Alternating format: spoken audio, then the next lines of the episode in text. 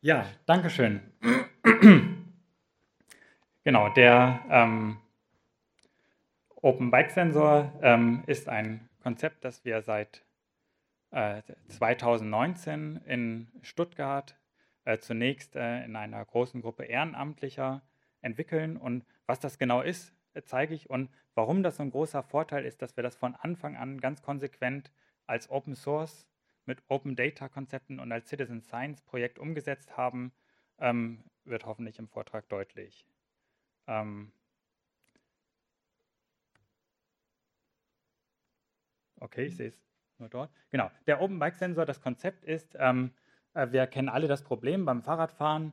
Ähm, man wird von einem Auto überholt und denkt, das ist eigentlich zu nah. Und dagegen will ich eigentlich was tun. Und was kann man aber in dem Moment dagegen tun? Das Auto ist weg, äh, es passiert nichts, man kann am nächst, an der nächsten Ampel noch ein Gespräch führen. Das führt dann aber auch meistens äh, zu nichts. Und eigentlich muss da irgendwie eine Veränderung hin. Die Stadt Stuttgart als Beispiel hat sich ähm, als Ziel gesetzt, bis 2030 25 Prozent Radverkehrsanteil hinzukriegen. Damit das in Stuttgart gelingen kann, ähm, brauchen wir äh, ein Klima in der Stadt zum Fahrradfahren, dass wirklich alle Menschen äh, das gerne machen und sich dabei sicher fühlen. Und ähm, in Stuttgart ist eben auch dieser Open Bike Sensor entstanden. Ähm, insbesondere, also ich habe das Projekt mitgegründet aus meiner Erfahrung im kalten Tal, das vielleicht einigen von Ihnen bekannt ist äh, wo man besonders nah überholt wird. Und der Open Bike Sensor jetzt ist ein kleines technisches Gerät, das den Abstand misst. Ähm, innerorts gelten anderthalb Meter Überholabstand, die gesetzlich vorgeschrieben sind. Und wenn die unterschritten werden, ähm, dann, also das Gerät zeichnet permanent auf, aber ähm, an den Stellen wird dann eine Markierung gesetzt, dass dort der Überholabstand unterschritten wurde. Und dadurch, dass diese Daten dann in einer Karte allen Menschen zur Verfügung stehen, ähm, sowohl ähm, ja, äh, ehrenamtlich Engagierten als auch StadtplanerInnen, ähm, kann man eben daraus dann Lösungen erarbeiten, wie man Orte, an denen es besonders schlimm ist, ganz konkret verbessert. Und ähm, das, die Idee ist nicht von mir, das hat der Tagesspiegel, eine Zeitung in Berlin, schon 2018 gemacht, aber eben nur für Berlin. Und ähm, dann wurde immer gesagt, die ähm, alles wird Open Source gestellt, jeder kann das Gerät nachbauen. Wir waren in Stuttgart ein bisschen ungeduldig und haben einfach mal angefangen, das Konzept äh, selbst nachzubauen. Und es ist bis jetzt fünf Jahre nach deren äh, Projekt noch nicht wirklich viel Open Source äh, von denen, dass man es sich nachbauen kann. Und unseres hat sich jetzt äh, ja, vier Jahre lang äh, weiterentwickelt und ist jetzt, ähm, würde ich sagen, in der, in der Breite angekommen, weil wir äh, ganz konsequent ähm, alles, ähm, also den Quellcode zu jedem einzelnen Programmteil im Internet veröffentlichen, sodass es für alle transparent ist. Also die, die Gerätesoftware, die Auswertungssoftware ähm, und auch die erfassten Daten sind komplett öffentlich. Und ähm, am Anfang dieses Jahres hat dieses Projekt, äh, in dem äh, ja, mittlerweile über 100 Ehrenamtliche ähm, sich engagieren und dafür arbeiten, den deutschen Fahrradpreis gewonnen.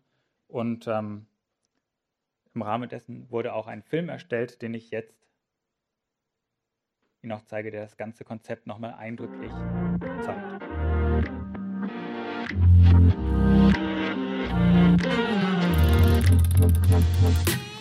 Für die Verkehrswende müssen wir allen die Möglichkeit geben, Fahrrad fahren zu können. Die müssen sich alle sicher fühlen auf dem Fahrrad. Und das Problem ist, dass es hier halt um ein subjektives Empfinden geht. Wenn ich irgendwie Angst habe, weil ich eng überholt wurde, dann kann ich nachher irgendwie schwer sagen, wie eng war es jetzt wirklich und woran lag es. Wir haben das subjektive Empfinden und brauchen dafür objektive Daten. Um die zu erheben, haben wir den Open Bike Sensor gebaut und entwickeln den auch stetig weiter. Das ist ein Open Hardware, Open Software Projekt, wo alle auch mitmachen können und sich beteiligen können. Und ähm, wir messen mit diesem Sensor über Ultraschall die Überholabstände von Kfz zu den Fahrradfahrerinnen. Wir messen nach links und nach rechts den Abstand äh, beim Überholen. Für die Lokalisierung, also damit wir wissen, wo der Überholabstand war und auch für die Geschwindigkeit brauchen wir einen GPS-Sensor. Der Sensor misst kontinuierlich die Abstände, aber wir müssen ja wissen, wann auch wirklich eine Überholung stattgefunden hat. Deswegen müssen wir manuell bestätigen an dem roten Knopf an unserem Display vorne am Lenker, dass jetzt gerade überholt wurde. Die Daten vom Sensor können direkt über eine WLAN-Schnittstelle ins Internet geladen werden auf einen Server und der stellt dann die Überholabstände auf einer Karte dar. Wir hatten zum Beispiel hier die Sanierung von der Brücke, die angestanden ist und haben uns die Pläne angeguckt, sind mit dem Open Bike Sensor ein paar Mal über die Brücke gefahren, haben geguckt, wie eng wird dort überholt und konnten dann entsprechend auch Eingaben machen, um die Planungen ein bisschen zu verändern. Es gibt auch schon eine Kooperation mit äh, Simra, die direkt auf die Messdaten von dem Open Bike Sensor zugreifen und das in ihrer App direkt abspeichern. Das Ziel des Projekts Open Bike Sensor ist es, so viele Daten wie möglich zu sammeln und dafür brauchen wir viele Sensoren auf der Straße. Deswegen unterstützen wir Lokalgruppen dabei, die Hardware zu kaufen und auch zusammenzubauen. Also wir können auch Workshops geben, um Leuten zu erklären, wie man es zusammenbaut, weil nur wenn wir viele Daten haben und gute Daten haben, sind sie auch wertvolle Daten und dann wird Fahrradfahren in Deutschland sicherer.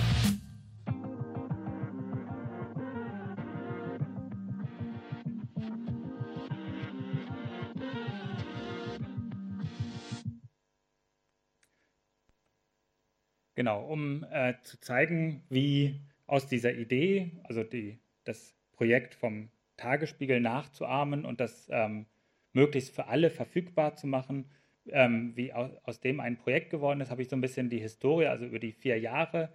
Eben 2018 war dieses ähm, Projekt in Berlin vom Tagesspiegel. Ähm, wir hatten dann früh, im Frühjahr 2019 den ersten Prototypen. Da war noch äh, das, das Konzept, dass ähm, äh, per Bluetooth die Daten übertragen werden und sich das Gerät als Herzfrequenzsensor ausgibt. Also so wirklich ganz einfach nur die, die Entfernung äh, gemessen.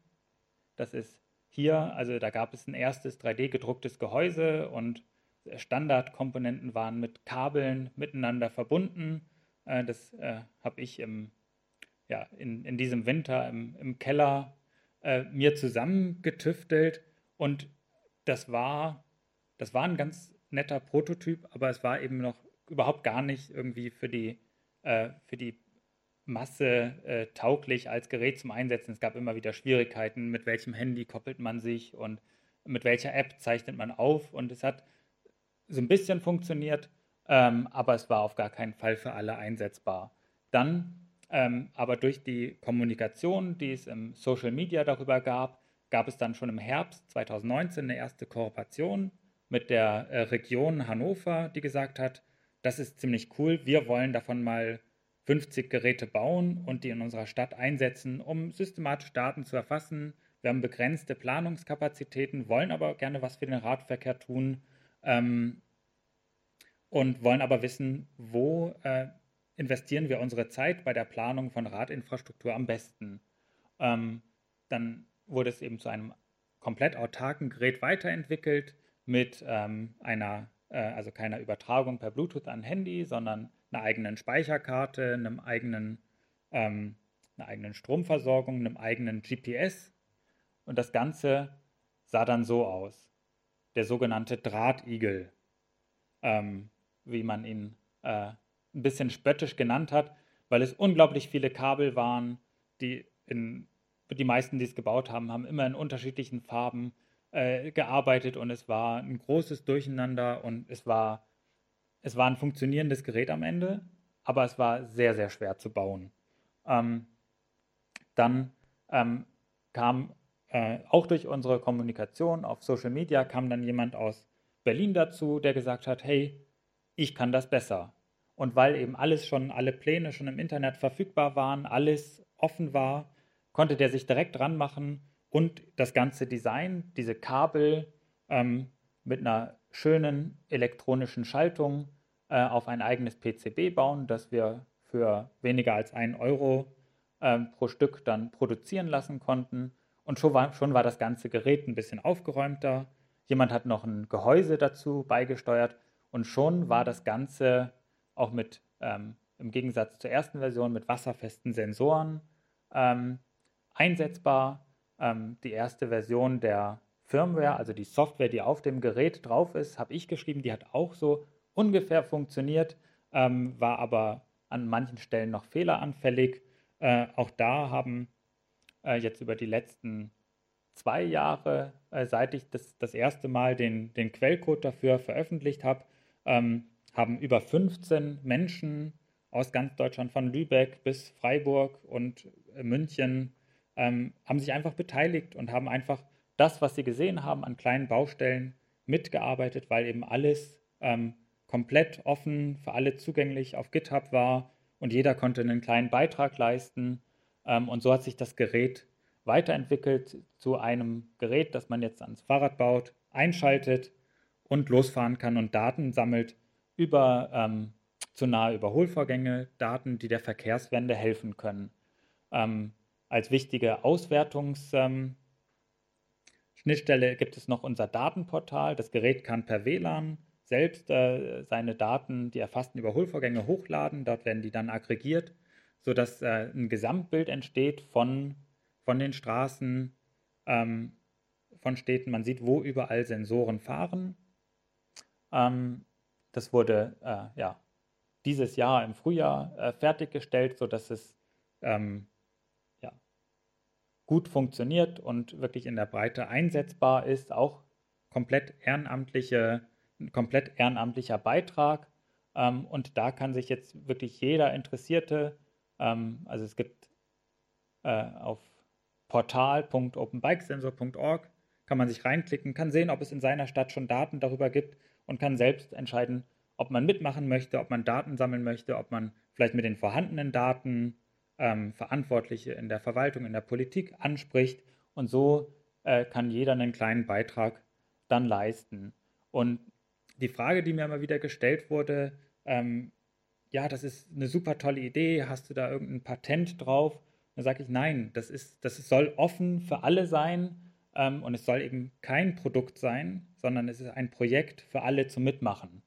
Denn wenn, ich, wenn man das Ganze als Produkt ausgelegt hätte, dann hätte man ähm, ja, die Entwicklungsarbeit bis zu einer Serienfertigung ähm, investieren müssen, man hätte Geld einsammeln müssen, man hätte nicht einfach mit einem einfachen Prototypen starten können, sondern man hätte sehr viel machen müssen, bevor überhaupt erste Daten vorliegen. Und ähm, dann muss man, wenn man so ein Gerät herstellt mit einem Akku und also ein elektronisches Gerät, dann sind direkt Fragen wie Garantie und Haftung ähm, da im Vordergrund und man kann sich gar nicht darum kümmern, dass äh, vordergründig Daten für die Verkehrswende gesammelt werden äh, und bei den Menschen und bei den EntscheidungsträgerInnen ankommen.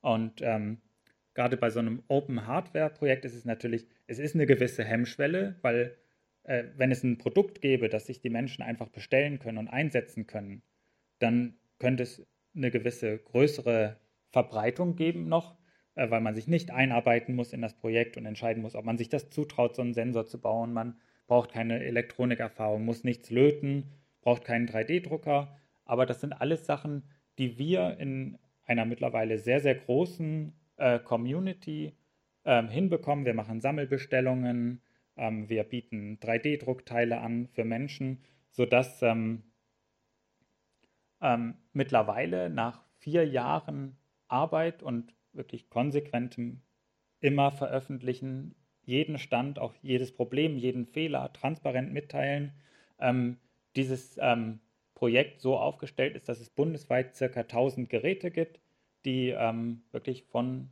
Nord bis Süd Daten sammeln ähm, und die äh, ja, aktiven, engagierten und Entscheidungsträgerinnen vor Ort schon jetzt in die Lage versetzen, ähm, eine bessere Planung zu machen.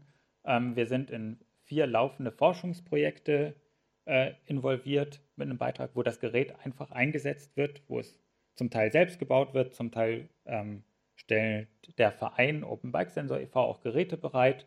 Ähm, es gibt studentische Arbeiten zu dem Thema, die wahnsinnig viel ähm, Energie da reinstecken, auch das Ganze noch besser zu machen. Und es gibt ja, ja viele Städte, in denen zum Teil 100 Sensoren gebaut werden und ähm, äh, man erfährt es erst eigentlich ein paar Monate danach, nachdem die Sensoren schon fertig sind, weil eben alles im Netz verfügbar ist und die Menschen selbstständig starten können und loslegen können. Und ähm, eines dieser Forschungsprojekte, in dem arbeite ich auch, ähm, das läuft seit 2020, in den habe ich das, ähm, den Open Bike Sensor eingebracht. ähm, ist das Forschungsprojekt K-Previso, Fußgänger und Radfahrer auf gemeinsamen realen und virtuellen Flächen. Ähm, ein bisschen sperriger Titel, aber es geht darum, Konflikte zu vermeiden zwischen den schwächsten VerkehrsteilnehmerInnen und ähm, ähm, damit eben äh, Fuß- und Radverkehr als angenehm empfunden wird ähm, und ähm, es entsprechend größere ähm, Anteile bei diesen Verkehrsarten gibt. Wir wollen Stress und Konflikte vermeiden zwischen den VerkehrsteilnehmerInnen und das geht sehr gut über eine Analyse mit stationären und mobilen Sensoren und mit unseren Simulationen, die wir äh, am Rechenzentrum machen. Unfallschwerpunkte sind allgemein auch im Unfallatlas zum Beispiel ersichtlich, aber da gibt es bei den ähm, Fußgängerinnen und Radfahrern so geringe Fallzahlen, dass der Unfallatlas, selbst wenn man über drei Jahre Daten aggregiert, kaum aussagekräftig ist. Ähm, weil eben, wenn man angerempelt wird, dann ärgert man sich kurz, aber geht weiter und dann macht das was mit einem. Man geht seltener zu Fuß oder fährt seltener Fahrrad, wenn man eine stressige Situation erlebt, aber es geht halt in keine Statistik rein. Und das wollen wir in dem Projekt verändern und setzen da auch den Open Bike Sensor ein. Genau, das ist so ein äh, ja, Kreis aus, aus verschiedenen Methoden. Insgesamt ist auch wieder dieses Projekt so aufgestellt, alle Bestandteile werden Open Source, äh, sodass dass jeder das einsetzen kann, was, was er oder sie möchte. Wir fangen an mit einer Netzwerkanalyse mit mobilen Sensoren. Da kommt auch der Open Bike Sensor ins Spiel und war auch eine Variante des Sensors, der am Rucksack für zu Fuß gehende entwickelt ist. Und ähm, wir ermitteln aufgrund dieser Karten, die dann entstehen, Aufstellorte äh, für ein Verkehrserfassungssystem, das mit Machine Learning Konflikte erkennen soll.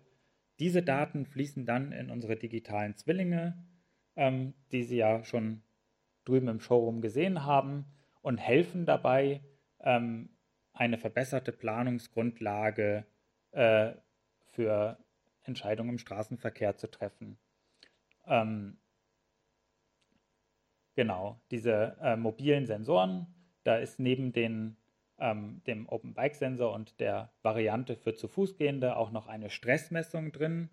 Das machen unsere äh, Partner vom KIT in Karlsruhe, die ähm, eben nicht nur Abstände ähm, ganz objektive Daten, sondern auch das subjektive Empfinden äh, versuchen noch weiter zu objektivieren. Ähm, aus der Gesamtzahl dieser Daten entstehen dann so Karten, wo denn Verkehr als besonders stressig wahrgenommen wird. Ähm, und dort stellen wir unser Erfassungssystem auf. Und das Besondere an diesem Erfassungssystem ist, dass zwar eine Kamera als Grundlage dient, aber eben keine Bilddaten gespeichert werden, ähm, wenn man ja, im öffentlichen Raum viele Daten, äh, Videodaten erfasst und speichert, birgt das sehr, sehr viele Probleme, vor allem weil uns Langzeitanalysen auch interessieren. Das umgehen wir, indem wir direkt vor Ort so einen äh, kleinen Einplatinen, einen äh, leistungsfähigen Einplatinenrechner installiert haben, der direkt die Analyse macht. Man sieht es unten im Bild, ähm, wo ist ein Fahrrad, wo ist eine Person und nur diese stark anonymisierten Metadaten werden dann letztendlich gespeichert. Das reduziert die gespeicherte Datenmenge, hat aber fast die gleiche Aussagekraft ähm, bezüglich der Daten. Ähm, genau, die Bilder werden direkt vor Ort verarbeitet und nicht gespeichert. Äh, das läuft mit so circa 40 Bildern in der Sekunde. Das heißt auch so, ähm, ja, die von uns eigentlich als interessant eingestuften Manöver, Konflikte, muss jemand plötzlich abbremsen, ausweichen, können so dann doch aufgelöst und, und erfasst werden. Und ähm, das System kann für eine Zeit an einem Ort installiert werden, ohne dass man ständig hin muss oder große Datenmengen übertragen muss, sondern der schreibt eine Speicherkarte voll und wenn der Untersuchungszeitraum ähm, abgeschlossen ist, dann kann man das Gerät wieder einsammeln. Und all diese Daten fließen dann in unsere digitalen Zwillinge ein. Ähm, hier sehen wir uns bei einer Präsentation im Rathaus, dem Wissenschaftsfestival. Und ähm, das, das Besondere eben an dieser ähm, Cave, an der 3D-VR-Anlage ist, dass ähm, das eben sehr, sehr niederschwellig ist. hier haben wir ja auch wieder Schulklassen und denn die, die Expertise, ähm, wie ein Raum wahrgenommen wird, liegt ja auch zum Großteil bei den AnwenderInnen, also bei den Schülerinnen, die ihren Schulweg täglich dort haben. Und so können wir eben in, dieser, in diesem digitalen Zwilling äh, unsere Daten ergänzen ähm, und nach ähm, Gefahrenstellen suchen. Ähm, in der Mitte eine, eine Darstellung aus, aus Herrenberg, wo auch mit einer App getrackt wurde, wo fühlen sich die Menschen wohl und wo nicht. Ähm, und dann kann man eben direkt dorthin gehen und die Verkehrssituation vor Ort begutachten. Dann kann man mit diesen Simulationen auch andere Perspektiven einnehmen. Wir sehen hier unsere drei Simulatoren. Wir haben jetzt drüben im Showroom unser Skateboard dabei. Wir haben auch noch ein Fahrrad und einen Rollstuhl. Ähm, und wenn man so einen Platz, der gerade neu gestaltet wird, ähm, in, in der Planung im digitalen Zwilling einmal mit dem Rollstuhl äh, selbst befahren darf und soll, äh, dann merkt man viel schneller, wo sind da noch ähm, Punkte, was gibt es noch zu beachten, komme ich ähm, am Fahrkartenautomat in die richtige Höhe, wenn ich da unten sitze? Und dafür muss noch nichts gebaut werden, man kann es direkt ähm, vor Ort im digitalen Zwilling betrachten. Genau, für solche äh, Planungen äh, in der VR haben wir auch noch so ein äh, hybrides Modell, in dem äh, ein, ein Stadtmodell, hier auch wieder der Marienplatz, ähm, weil der in unserem Forschungsprojekt äh, sich als besonders geeignet herausgestellt hat, ähm, wo man dann eben äh, Straßenverkehrssimulationen und alles auf dieses Modell raufprojizieren kann und miteinander kommunizieren kann. Und das haben Sie wahrscheinlich auch schon drüben erlebt im, äh, im Showroom. Ähm, diese VR-Anlage, äh, das ist ein Kommunikationsmedium, wo jeder seine Expertise einbringen kann. Und ähm, so entstehen dann eben in der, in der Zusammenarbeit, gerade wenn man ähm, im, Formaten von Bürgerbeteiligung denkt, ähm, ist dann noch ein, ein größerer Erkenntnisgewinn äh, möglich, weil es eben niederschwellig ist und, und die Menschen miteinander reden können und auch zeigen können, welche Stelle sie im Modell bewegt. Man kann eben äh, dorthin gehen und sagen, guck mal dort, da ist es mir aufgefallen, da passt was nicht.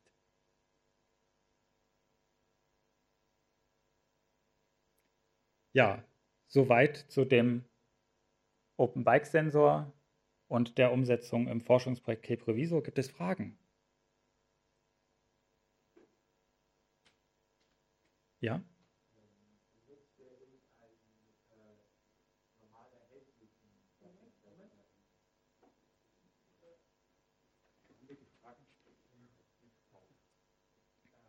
Hab, hm, äh, was für einen Platinenrechner verwendet ihr da in der Kamera? Für die. Äh, das ist ein äh, äh Jetson AGX Xavier. Okay. Also. Vielen Dank. Ja. Genau, da läuft äh, ein, ein, ein YOLO drauf.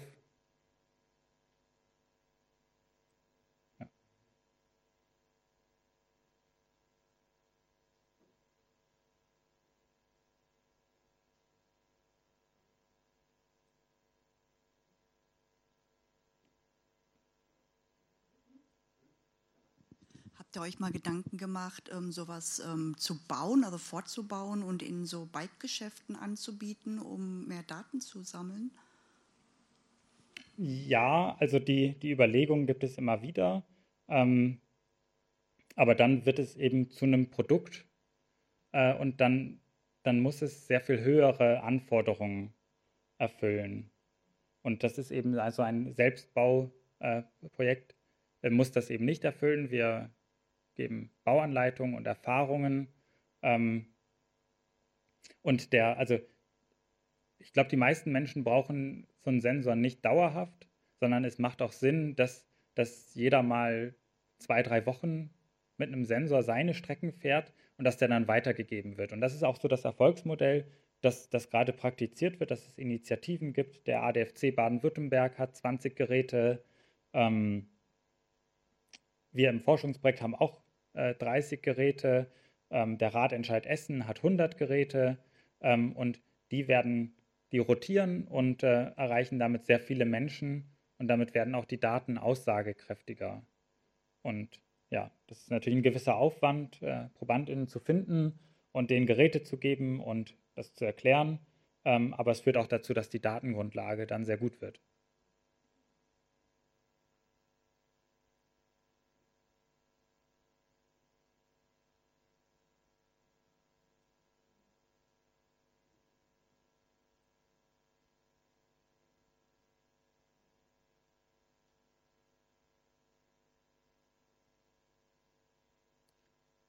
Ja, dann danke ich recht herzlich für die Aufmerksamkeit.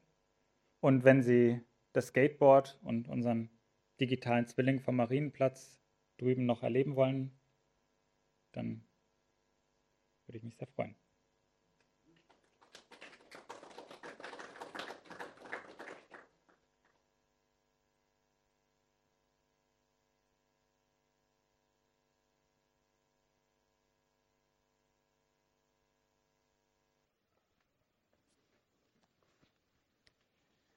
So, okay.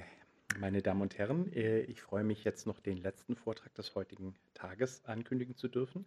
Die Kollegin Leila Kern kennen Sie vielleicht schon, weil sie auch den ganzen Tag schon drüben im Showroom äh, mit den Kollegen äh, der Visualisierung Ihnen gezeigt hat, was am HLS gerechnet wird und wie das dann am Ende aussieht.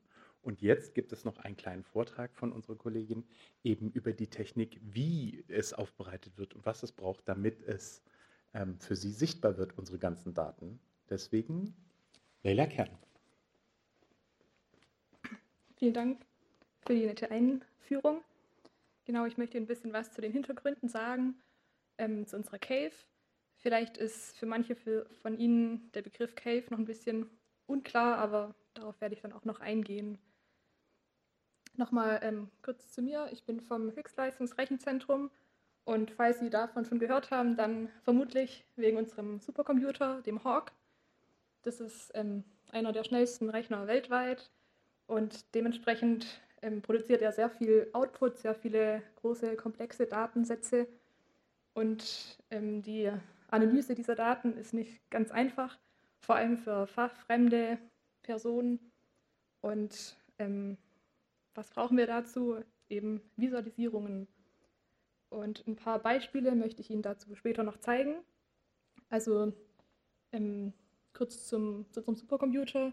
Der hat äh, 5600 Knoten, also das ist schon eine ganze Menge, 700.000 ähm, Kerne und verbraucht, ich glaube, 3 bis 4 Megawatt. Also vielleicht können Sie sich darunter dann ein bisschen was vorstellen, wie viel Output der auch produziert.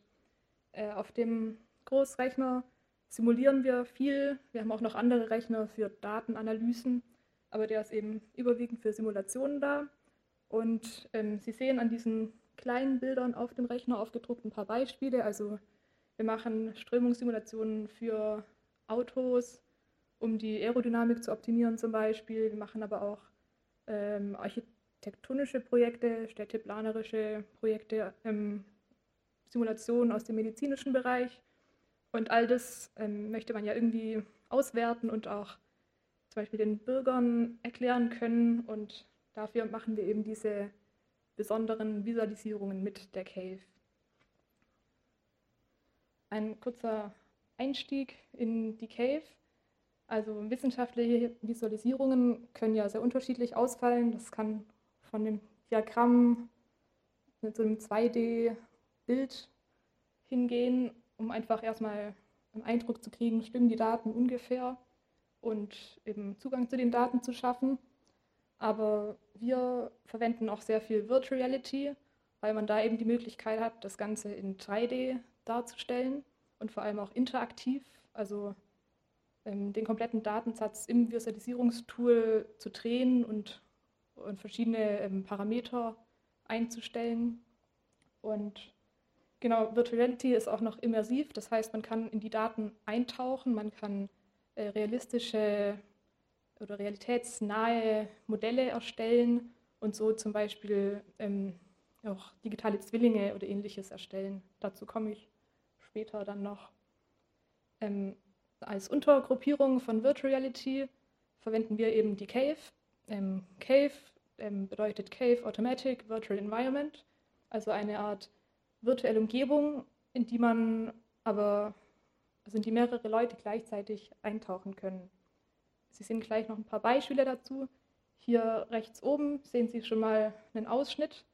Ähm, man sieht die Person, die steht da in so einer Art, so einer Art Raum und dieses Bild ähm, passt eben perspektivisch für die Person. Also das ist ein Beispiel von der Cave. Und der Vorteil von der Cave ist, dass sie von einem Cluster betrieben wird, mit dem man eben entsprechend große Datensätze verarbeiten kann. Also eben für diese Ergebnisse von den Supercomputern und komplexe und vor allem auch ähm, äh, Daten aus unterschiedlichen Gebieten kombinieren kann. Durch diese vielseitigen Visualisierungstools, ähm, die wir da in einem großen Tool kombiniert haben, können wir unterschiedliche Datenformate, aber auch Datenarten ähm, visualisieren. Also wir können qualitative, quantitative Daten visualisieren, wir können Dinge visualisieren damit, die sonst nicht sichtbar sind, zum Beispiel ähm, Urban Emotions ist ein aktuelles Thema. Und der Vorteil eben der Cave gegenüber Head-Mounted Displays, also Oculus Rift zum Beispiel, wie Sie unten im Foto sehen, ist, dass in der Cave mehrere Menschen gleichzeitig den gleichen Datensatz betrachten können. Und das ist eben besonders bei diesen transdisziplinären Kollaborationen wichtig, dass dann ähm, Forscher und äh, Mitarbeiter aus verschiedenen Themengebieten alle das gleiche Modell betrachten können. Hier nochmal ein paar Bilder, um einen besseren Eindruck zu kriegen, was die Cave ist. Also im linken Bild sehen Sie ein Beispiel, da geht es um die Tunnelunterquerung der Elbe für ein Projekt ähm, zum, um, die, äh, um die Stromleitungen unter der Elbe durchzuführen. Und Sie sehen hier einen eben diesen Tunnel und man hat hier für den Bau des Tunnels dieses Modell erstellt und kann das dann auf 1 zu 1 Skala erkunden und so eben auch einschätzen, ob die, ich sag mal, ob der Tunnel breit genug ist oder ob äh, der Zugang zu, ähm, zu Geräten erreichbar ist für die Nutzer. Und im linken Beispiel sehen Sie was, was eher aus der Vogelperspektive ähm, dargestellt ist. Ähm, das ist ein Modell von Stuttgart, wo gerade Feinstaubsimulationen dargestellt werden. Und ähm, in unserer Cave kann man eben sowohl ähm, auf dieser 1 zu 1 Skala als auch bis raus auf so eine Großaufnahme alles betrachten.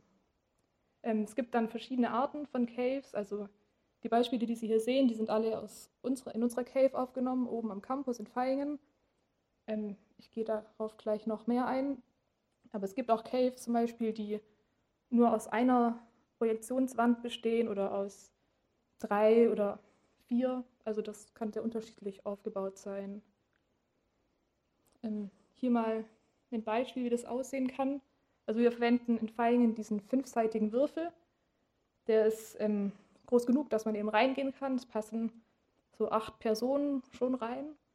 Und ähm, von einer Seite ist er eben offen auf diesen fünf anderen Seiten wird mit äh, Projektoren äh, eine Rückprojektion erzeugt von außen, sodass man eben das Bild nicht verdeckt.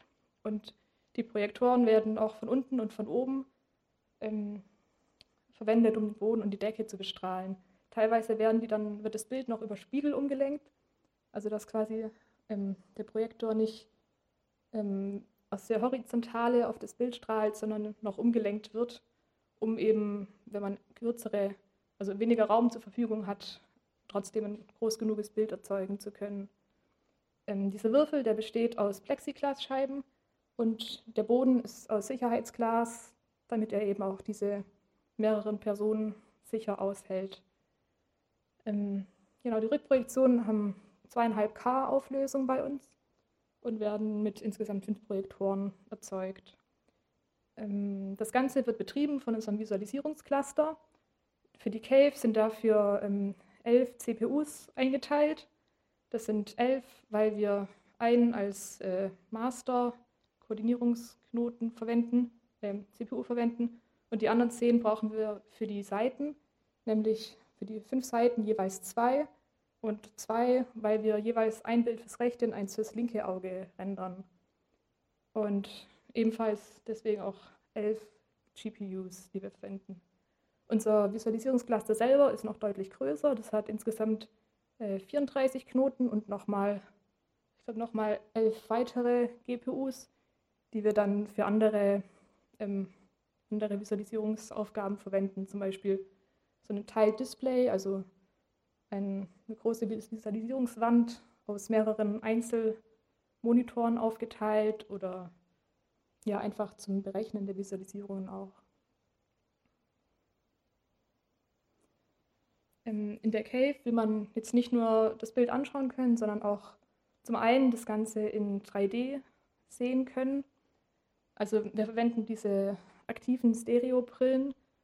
Ähm, die werden synchronisiert durch einen Emitter und ähm, dann wird eben jeweils ein, ein, Bild fürs rechte und eins fürs linke Auge produziert. Und so sieht man dann wie im 3D-Kino ähm, dieses äh, 3D-Bild. Ähm, für die Interaktion im Raum verwenden wir ein optisches Tracking-System von ART. Ähm, das ist hier im rechten Bild ein bisschen dargestellt. Da sieht man ähm, ganz leicht im Hintergrund die Umrisse der Cave, also von der Rückwand der Cave. Und rechts oben ist dieser kleine rote Punkt, das ist äh, eine Kamera mit Infrarotlicht. Und diese Kamera erfasst die Markierungen, die hier auch auf der Brille angebracht sind. Und äh, dadurch erkennt die Kamera die Position des Betrachters und ebenfalls auch von so einem Handheld-Controller, also so einem kleinen Gerät, mit dem man dann navigieren kann oder Dinge im Menü auswählen kann. Man kann natürlich immer nur eine ähm, perspektivisch richtige Brille verwenden, also eine Brille, die getrackt wird. Ähm, alle anderen Betrachter haben so eine Brille, aber ohne diese Markierungen, weil wir eben nur zwei Bilder gleichzeitig erzeugen können.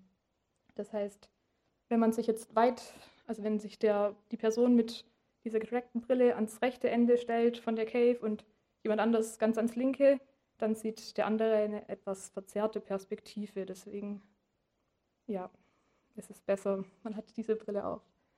Genau, ähm, Tracking und Controller habe ich erwähnt. Ähm, dann weitere Möglichkeiten zur Navigation, die wir verwenden. Das sind hier nur ein paar Beispiele, wir haben noch äh, wesentlich mehr. Ähm, Im ganz linken Bild sehen Sie zum Beispiel einen Fahrradsimulator. Den verwenden wir in Projekten, um zum Beispiel die Stresssituation, äh, Stresstests von Fahrradfahrern im Verkehr zu untersuchen. Also man kann hier eben auf dem Fahrrad fahren und auch lenken und dann im Raum navigieren, also in der virtuellen Welt. In der Mitte sehen Sie einen Gleitschirm-Simulator, auch mit dem kann man navigieren. Und ganz rechts noch ein Skateboard-Simulator. Der Skateboard, Skateboard-Simulator wurde auch im Rahmen von diesem Simulierte Welten-Projekt entwickelt, was, zu dem wir hier auch Informationen aufgebaut haben. Ähm, soweit zur Hardware.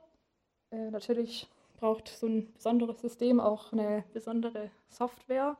Und wir verwenden da unsere hauseigenen, hauseigene Software. Ähm, die ursprüngliche Software nennt sich Covise. Inzwischen gibt es noch eine Weiterentwicklung, die einfach noch mehr parallelisiert wurde. Die nennt sich Whistle. Und die Software eignet sich äh, für Desktops, aber auch für Head-Mounted Displays und, und, natürlich für die Cave. Und ähm, sie ist modular aufgebaut, wie man hier im rechten Bild sieht. Also wir haben verschiedene Module entwickelt, das heißt zum Beispiel Lesemodule. Da kann man dann verschiedene ähm, File-Formate einlesen. Und ähm, dadurch, dass es modular ähm, entworfen ist, kann man aber mehr oder weniger jedes jede Art von Modulen mit jeweils einem Modul von einer anderen Art auch verknüpfen. Also die Reader lassen sich dann auch austauschen.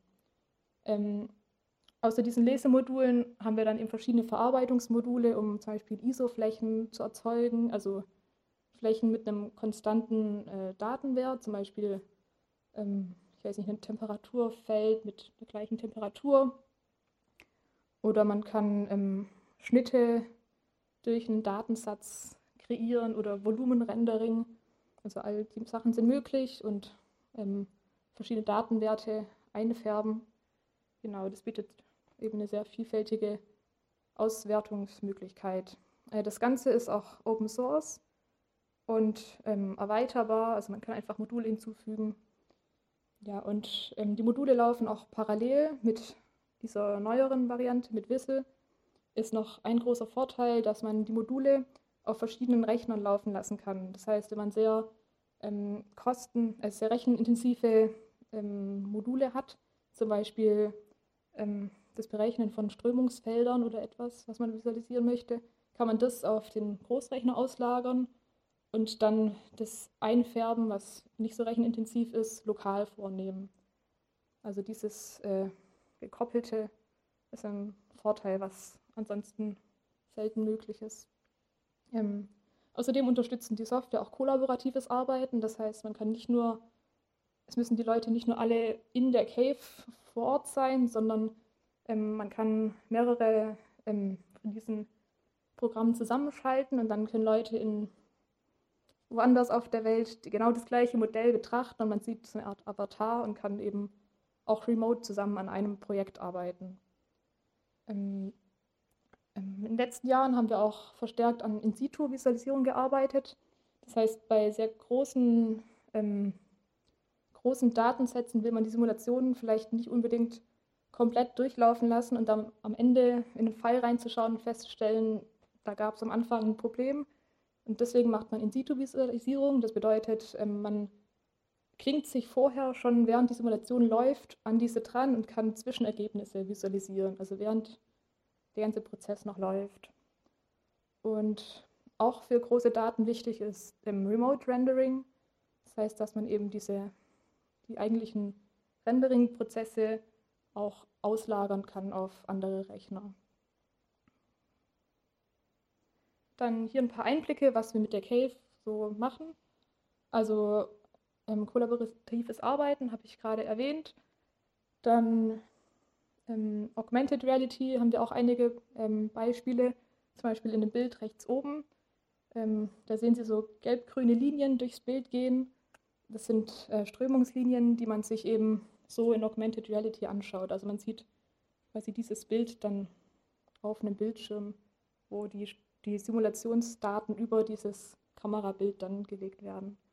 Dann haben wir viele digitale Zwillinge ähm, und digitale Prototypen von äh, Maschinen, aber in letzter Zeit auch verstärkt von Städten und Gebäuden. Da sehen Sie hier zum Beispiel einen Ausschnitt aus Stuttgart, also der Innenstadt von Stuttgart. Und diese ähm, lila eingefärbten Flächen sind äh, Stickoxide, die aus einer Simulation stammen, die eben die Ausbreitung von Schadstoffen im Stadtraum ähm, ja, thematisiert hat. Ähm, und unten sehen Sie zum Beispiel ähm, einen Ausschnitt aus Herrenberg mit diesen Smileys. Und die Smileys, das ist jetzt ein Beispiel für Urban Emotions. Also da ging es darum, auch ähm, ähm, Daten sichtbar zu machen, die man sonst nicht direkt sieht. Also hier konnten ähm, Personen mittels einer App dann bewerten, was sie von öffentlichen ähm, öffentlichen Orten halten. Zum Beispiel, hier ist ein trauriger Smiley, also vielleicht war da eine gefährliche Kreuzung oder ein sehr trostloser Platz oder sowas in der Richtung. Und im letzten Bild mit dem Porsche, da sehen Sie nochmal ähm, so einen Mix aus verschiedenen Themen.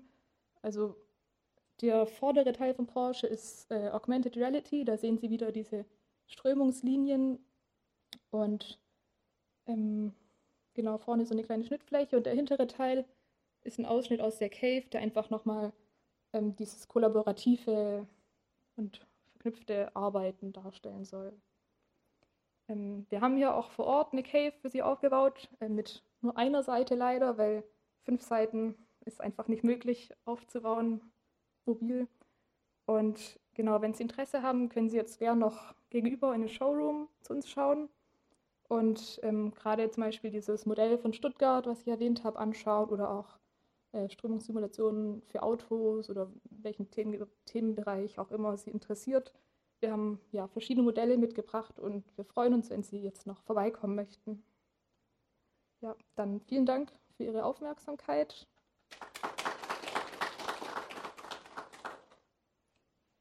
Und haben Sie schon irgendwelche Fragen dazu? Ja, bitte. Dieses Thema mit dieser Urban Emotion mhm. finde ich interessant. Danke. Das Thema mit uh, Urban Emotion. Da würde mich natürlich interessieren, was lassen Sie denn da für Daten einlaufen, beziehungsweise wo kriegen Sie generell eigentlich die Daten her für die Visualisierung? Also, ähm, genau, die Frage war, woher die Daten kommen.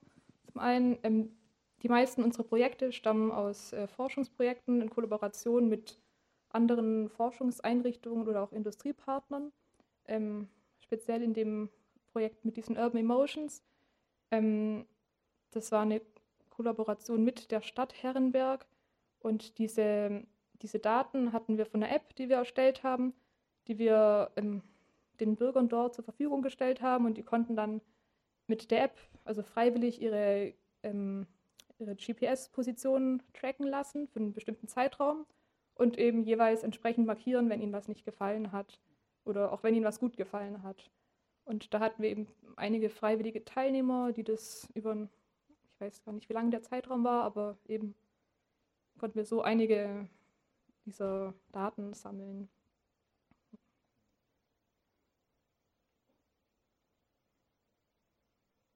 Haben Sie noch äh, Fragen zu anderen Datenquellen oder ging es jetzt speziell um Herrenberg, um dieses Projekt?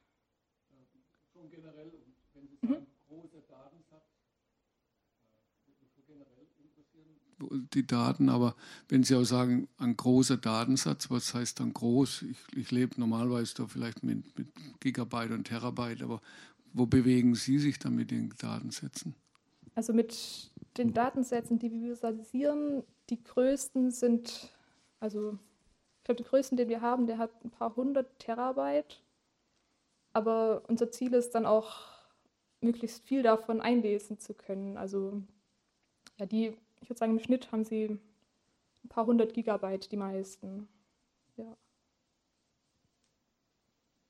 Aber ja, manche werten wir entsprechend auch schon vorher aus, wenn wir jetzt nicht also man kann ja auch nicht immer alles in so einem Modell visualisieren. Zum Beispiel bei dem Modell von Stuttgart, wo man die Stickoxide dargestellt hat, da interessiert man sich vielleicht für Stickoxide und Feinstaub und Temperatur, aber möchte nicht alle 400 simulierten Komponenten auf einmal da drin haben. Und das reduziert natürlich schon mal die Datenmenge.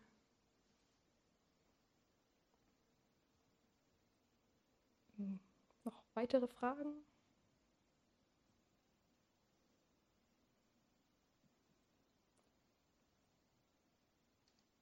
ja, ansonsten freuen wir uns, wenn Sie bei uns nebenan noch vorbeischauen. Und ja, nochmal vielen Dank für die Aufmerksamkeit. Vielen lieben Dank an dich. Und eben weitere Fragen können Sie ja stellen, wenn Sie